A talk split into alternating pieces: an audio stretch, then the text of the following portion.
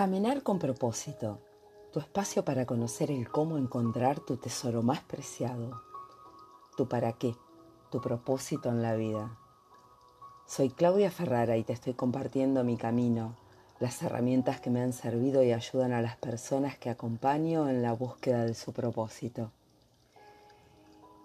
Me vas a escuchar hablar de dos herramientas potentes, los hábitos y la toma de decisiones. Dos hábitos muy poderosos, compartir y hacerte preguntas.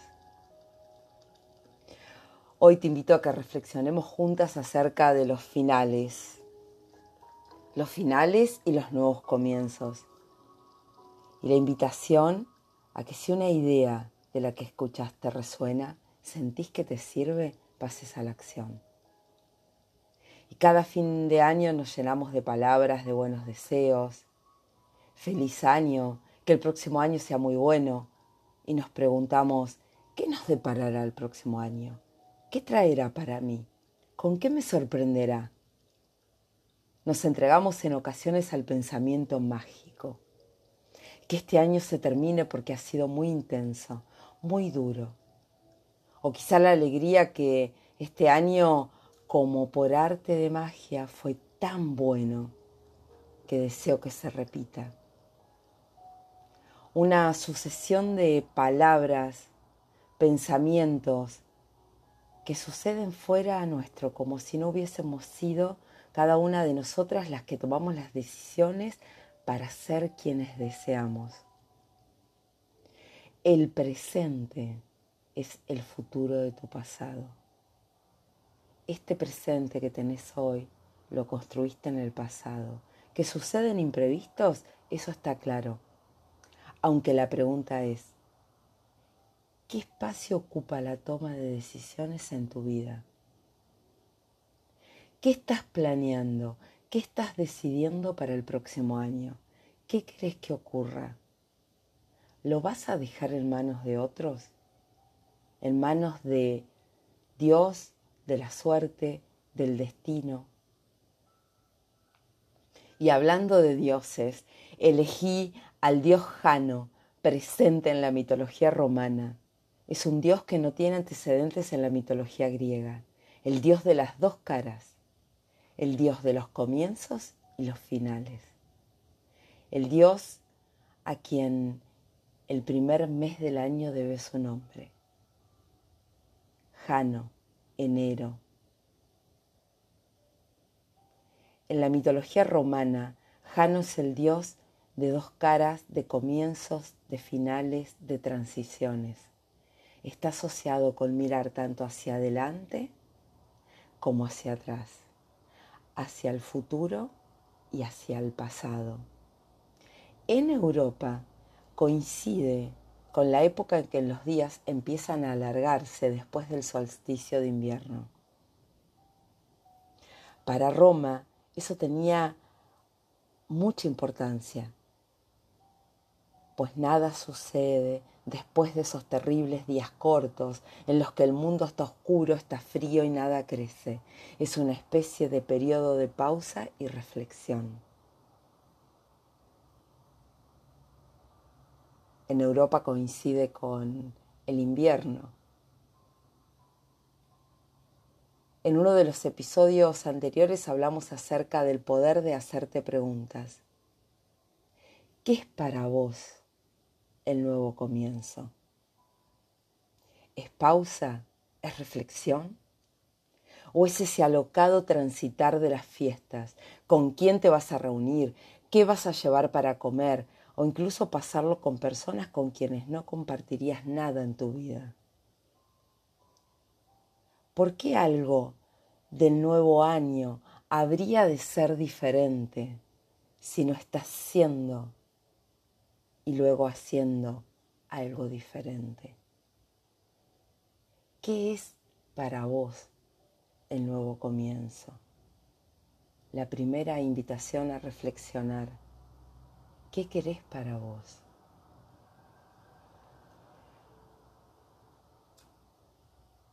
Como vemos, los nuevos comienzos son tan válidos o eran tan válidos en la antigua Roma como ahora tanto que el primer mes del año debe su nombre al dios Jano, a enero, enero para, para la lengua española, un mes que representa el comienzo y la puerta de un nuevo año, una etapa que se va y se queda en el pasado y otra que comienza viendo al futuro, con esperanza, como las dos caras de Jano. El Dios romano de los nuevos comienzos también es el de la transición, el del punto medio entre las dualidades, como el inicio y el final, la guerra y la paz. Por eso Jano también es el Dios al que se acudía durante las guerras. Las puertas de su templo se abrían al comenzar una guerra y se cerraban cuando ésta terminaba. En tiempos de paz, el templo permanecía cerrado.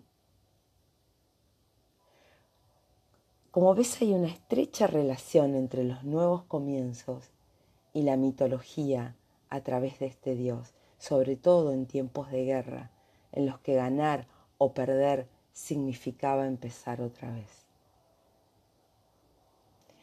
Hoy en día el culto a Jano de la antigua Roma se puede traducir como la búsqueda de la esperanza, esa que nos ayuda a pasar por el conflicto interior que es transitar por un nuevo camino, por la incertidumbre del porvenir, el porvenir y, los, y de los cambios. Esa incertidumbre entre el porvenir y los cambios. Eso es lo que representa Jana, Jano, el comienzo de una nueva etapa que empieza por atreverse a dar el paso, a atravesar la puerta que nos va a llevar a nuestro objetivo. Jano, esa capacidad de ver el pasado y el futuro. Esa es la razón por la que está representado con dos caras. Una mira al pasado, otra mira al futuro. ¿Para qué nos sirve el pasado? ¿Y si existiera la posibilidad de transformarlo en tu favor? Esta es la segunda invitación para hoy. Recordá la primera, ¿qué querés para vos? La segunda invitación, a transformar tu pasado en tu favor. ¿Cómo es esto? Si ya pasó. ¿Cómo lo puedo transformar? Deepak Chopra, en las siete leyes espirituales del éxito, nos dice, sea que nos guste o no nos guste, todo lo que está sucediendo en este momento es producto de las decisiones que tomamos en el pasado.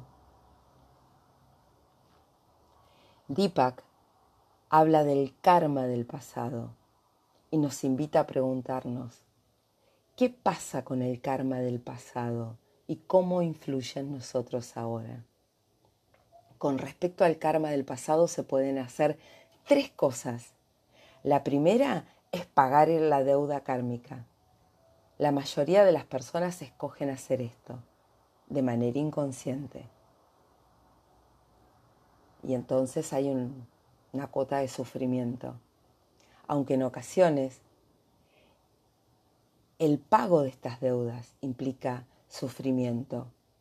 Y suponte que lo hagas. Pregúntate, ¿qué puedo aprender de esta experiencia? ¿Por qué me está sucediendo esto? ¿Cuál es el mensaje que el universo trata de comunicarme? ¿Cómo puedo hacer que esta experiencia me sea útil?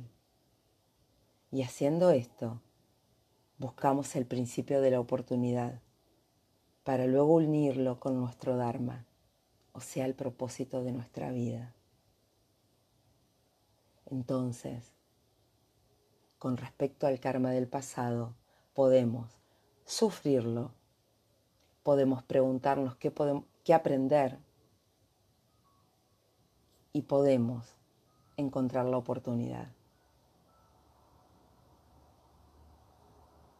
En eso consiste la transformación del karma en una experiencia positiva no significa que nos vamos a liberar de nuestro, o sea, el pasado ya existe. No estamos hablando de pensamiento mágico. no nos hemos liberado de nuestro karma. Lo que sí podemos hacer es aprovecharlo para crear uno nuevo, uno positivo a partir de él, o transformar, transformar ese karma. Jano, el dios que da nombre al primer mes del año, el dios de los finales y los comienzos, el que mira al pasado y al futuro. ¿Desde qué lugar? Desde el presente, desde hoy. ¿Por qué razón el regalo se lo llama presente? ¿Será que el día de hoy es un regalo? ¿Qué sucede si dejo de abrir este regalo que se me ofrece, que es el día de hoy, por estar pendiente del pasado o del futuro? Y siempre me gusta transitar el cómo. ¿Cómo aplicar la ley del karma de causa y efecto en tu favor? Y Deepak nos propone lo siguiente. Primero, hoy observaré las decisiones que tome en cada momento.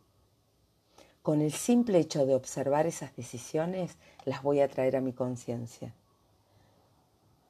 Y voy a saber la mejor, que la mejor manera de prepararme para cualquier momento en el futuro es estar totalmente consciente en el presente.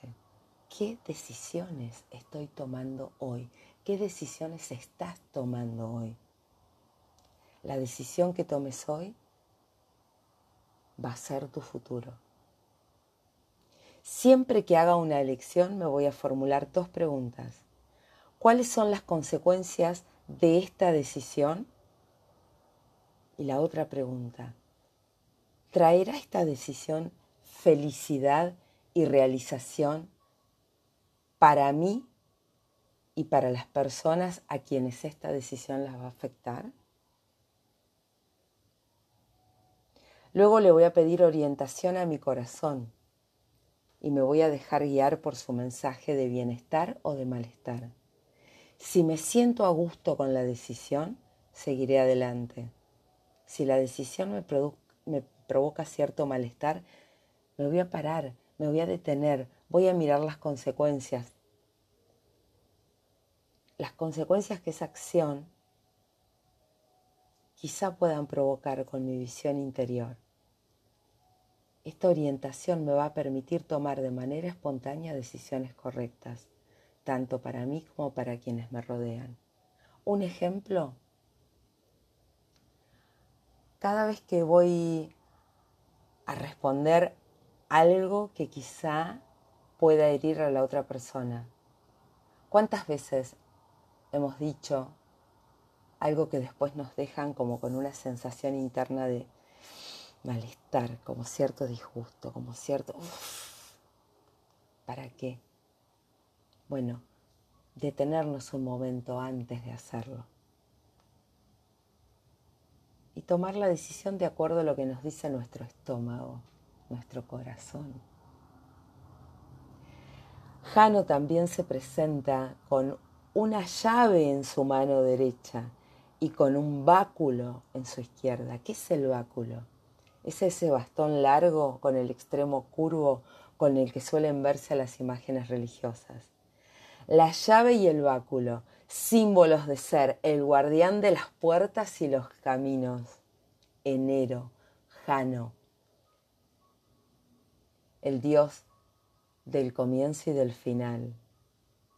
¿Quién es el guardián de tu puerta y camino sino vos? ¿Quién tiene la llave que abre la puerta a las posibilidades sino vos? ¿Para qué esperar a que las cosas sucedan? 365 oportunidades contenidas en un año. 365 veces.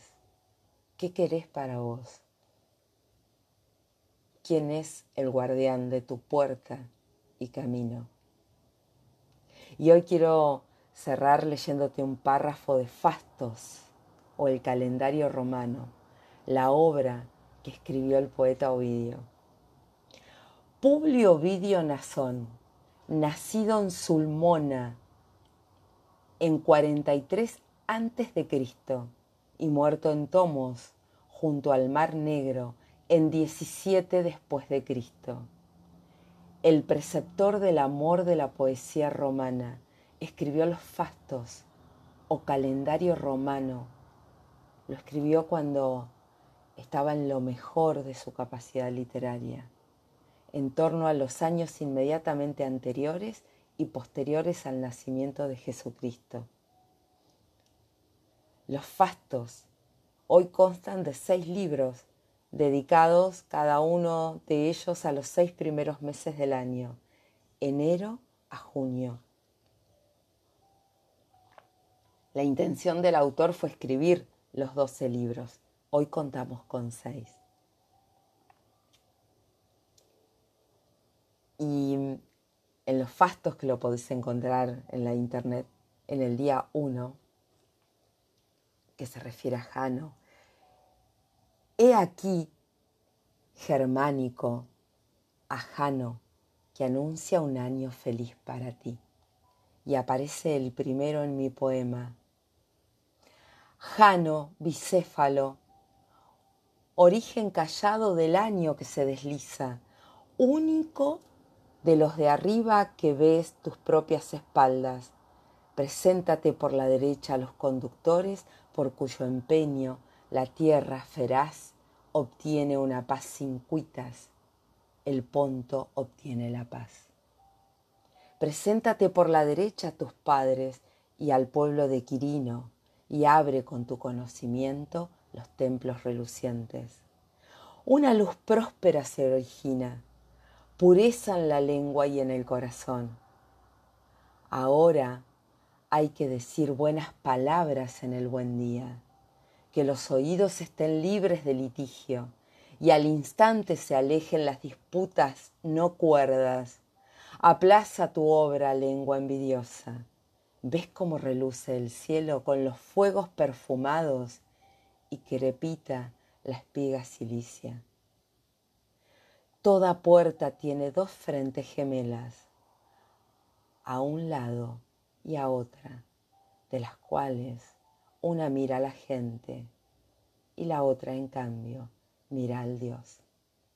Y de la misma manera que vuestro portero sentado junto al umbral de la entrada principal ve las salidas y las entradas, así yo, portero de la corte celestial, alcanzo a ver a un tiempo la parte de levante y la parte de poniente. Ves las caras de Hécate orientadas en tres direcciones para guardar la encrucijada que dan a tres caminos.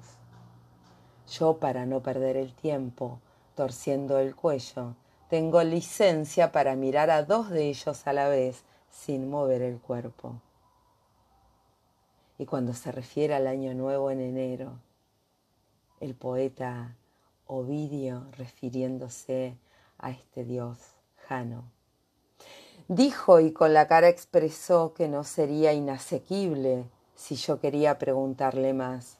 Tomé ánimo y di las gracias al Dios sin asustarme, y mirando al suelo le hablé unas pocas palabras. Dime, por favor, ¿Por qué comienza el año nuevo con los fríos cuando más bien debería comenzar en primavera? Todo florece entonces, entonces hay una fase nueva de tiempo y se hincha la yema nueva en la vid preñada, el árbol se cubre de hojas recién formadas y el tallo de la semilla asoma en la superficie del suelo. Los pájaros endulzan el aire tibio con sus cantos orquestados y los rebaños juegan y retosan en los prados. Entonces los rayos del sol son suaves y sale la golondrina exótica y fija en la viga alta su, su nido de barro. Entonces permite al campo su cultivo y se renueva con el arado.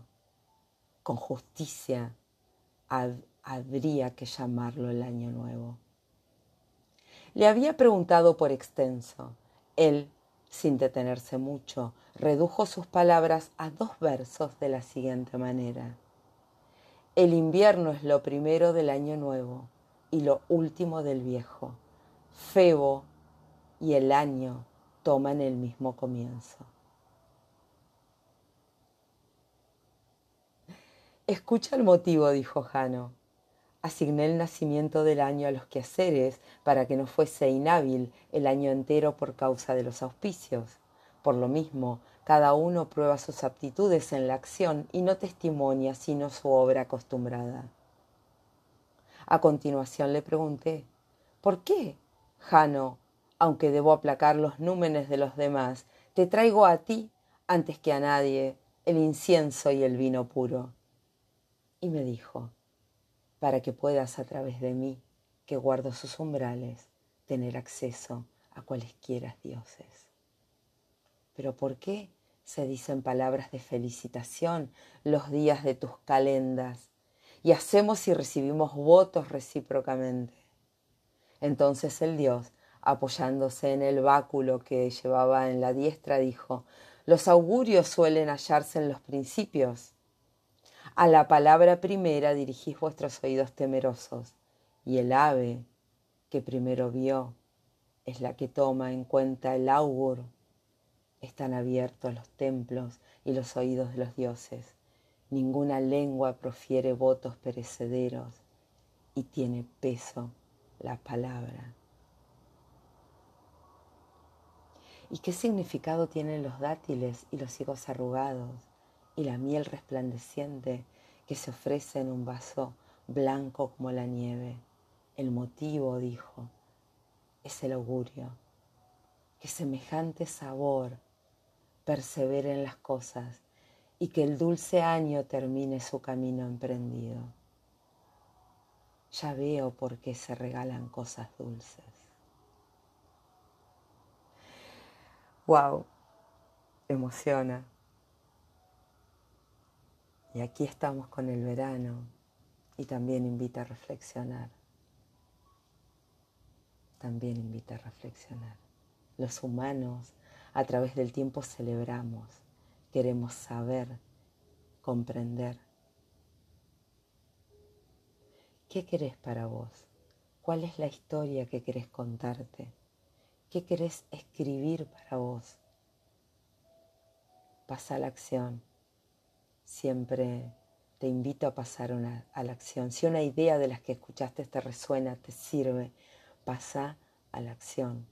De otro modo, nada diferente va a suceder.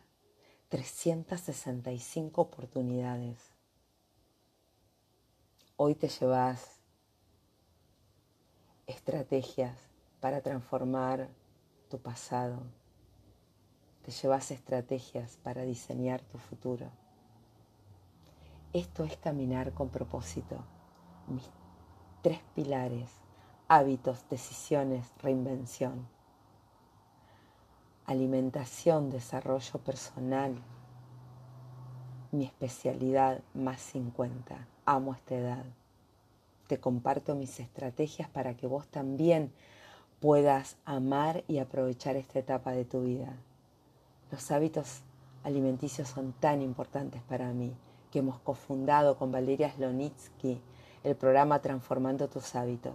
Cada vez somos más mujeres en esta tribu de transformación y los hombres también son bienvenidos.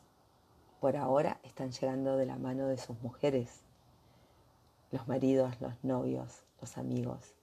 Te esperamos también para que seas parte de esta transformación. Me encontrás en arroba caminar con propósito en Instagram, caminar con propósito. La invitación que siempre te hago es a recordar que la clave para conseguir mejores resultados no está en escuchar información útil y ya está. La clave está en adquirir una nueva información y aplicarla de inmediato. Y hoy quiero cerrarte con una frase de Elizabeth Kubler-Ross que escribió La Rueda de la Vida. Ella dice, hay una voz interior, si estamos dispuestas a escucharla, vamos a poder escuchar con toda certeza cuándo adentrarnos en lo desconocido. Hasta la próxima semana. Hasta el próximo año.